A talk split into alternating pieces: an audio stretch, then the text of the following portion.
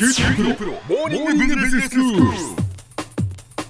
今日の講師は九州大学ビジネススクールでファイナンシャルマネジメントがご専門の平松卓先生ですよろしくお願いしますよろしくお願いします。先生今日はどういうお話でしょうか？え今日はですね中国の武漢とそれから職人魂と、まあ、こういうお話をしたいと思います。ほうあの昨年のクリスマスシーズンですねあの中国の内陸部の都市の武漢というところを訪問したんですね。ええでこれはあの九州大学のビジネススクール、まあ、QBS があの実施してます短期エグゼクティブプログラム福岡、佐賀の中堅中小企業の部長さんたち向けのプログラムなんですけども、でその方々のためのその研修旅行ですね、はい。武漢のビジネススクールの EMBA、えーエグゼクティブ MBA プログラムの、まあ、学生さんと交流をするために行ってきたんですね。ええ。学生さんといっても相手もですね大体30代から40代の、まあ、ビジネスマンとビジネスウーマンなんですけどね。はいはい。であの今回と次回の2回でですねその武漢の概要とですねその武漢のビジネススクールの学生との交流活動の中で、まあ、強く感じられたですね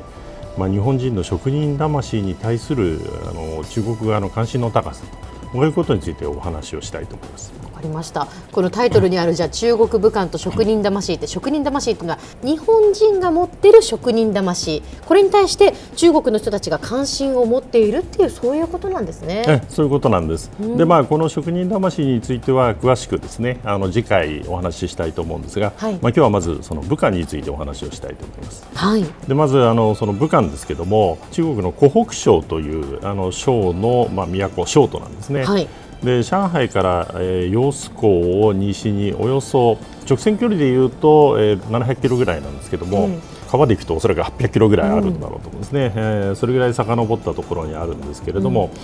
でその揚子港とその最大の支流である漢江というですねその川のその河口に栄えた武将、官陽、漢江と昔武漢三鎮と言ってたんですけども、はいはいこの3つのその地域が一つにまとめられた市なんですね。ええその揚子港によって結ばれた中国の沿岸部とですねそれから内陸部、まあ、この間のですね水上交通のまあ重要拠点と、まあ、いうことでですね、で3地域にはそれぞれですね武将は政治それから官陽は工業えーそれから観光はまあ商業の,、まあ、あの要衝ということになってて人口が総計で約まあ1100万人いる、まあ、大きな都市なんですね。はい。で成田から直行便があるんですけども、その福岡から行く場合には上海経由と福岡を飛び立ってからまあ大体5時間前後でまあ武漢に到着するんですね。でこの武漢市の経済規模なんですけども、まあ、GDP がまあ大体日本円で18兆円前後と中国では8番目の都市ということになるんですね。はい日本と比較するとですね大体福岡県全体とほぼ同じようなまあ経済規模ということになりますね。で農業も盛んなんですけども製造業では鉄鋼業自動車そしてその造船が古くからまあ盛んでですね、まあ、こうした点でもまあ福岡とちょっと似た面があるんだろうと思いますね。で特にその自動車産業ではトンプ汽車ですね。東の風の汽車って書くんですけれども、ええ。このトンプ汽車はですね上海汽車第一汽車とあ並んで中国国営三大自動車メーカーの一つなんですね。うん。で日産自動車によるその技術支援でですね、えー再建されてでその後大きく成長したと、えー現在では日産自動車ばかりでなくてですねプジョーシトロエンや、まあ、ホンダ等も、えー合弁会社を作ってですね武漢で自動車生産を行っているんですね。でこうしたその古くからあるその製造業だけではなくてですね我々も工場見学に出かけたんですけれども武漢のその開発特区ではですね別名オプティカルバレーともまあ呼ばれてるんですけども、ええ中国最大規模のその光ファイバーケーブルのまあ生産基地になってるんですね。で中国の全体のまあ4割を生産していると。うんその光ファイバーの生産でってことですか？そうなんですね。ええ同時にその他のですね光電子部品えーの生産とかあるいは光電部品の研究開発の基地ともなってるんですね。最近ではですね経済成長という意味では、まあ、先行してたその沿海部がですね賃金水準も相当高くなっていることもあってですね、えーやや停滞感がまあ感じられるんですけども、はいこの内陸部に位置する武漢は、まあ、鉄鋼業こそ、まあ、過剰設備の問題等があってですねやや低調ではあるんですけれども、まあ、自動車産業、えーまあ、それからこうしたえー新規の産業を中心にですね、まあ、あの非常にまだ成長のえー真っ只中にあると。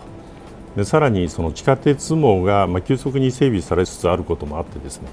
都市としての発展が現在進行形でこう感じられると、まあ、そういう印象を、えー、持つ場所でしてですね。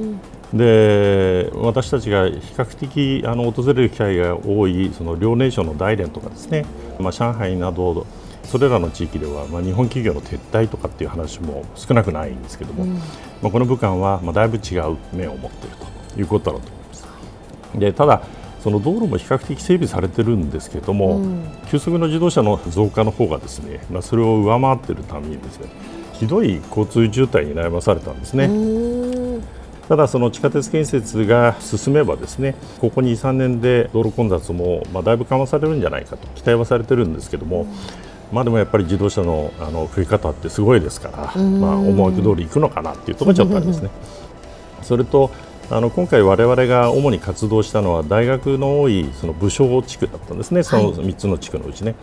で特にその大学が集中するエリアに宿泊したということもあってですね。昼間も非常にこう若者が目立ったんですね。で特にまたクリスマス期間中であったということもあってですね、まあ、夜になるとそのホテルの周辺にはこう若者やですね。若者を乗せた車がこう溢れてですね、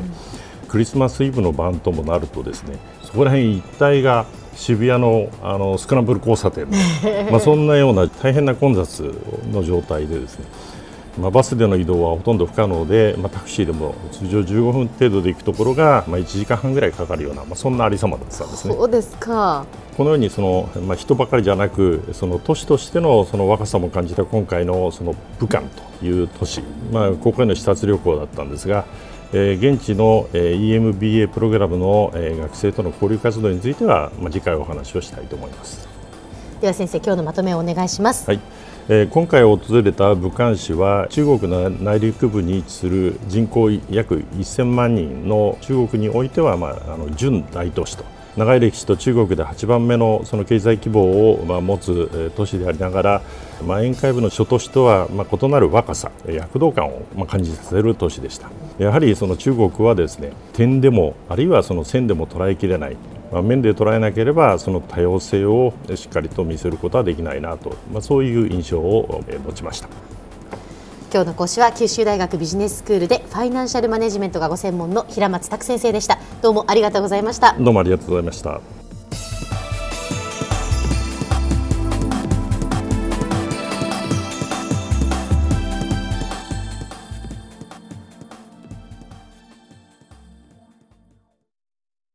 QT プロは通信ネットワーク、セキュリティ、クラウドなど QT ネットがお届けする ICT サービスです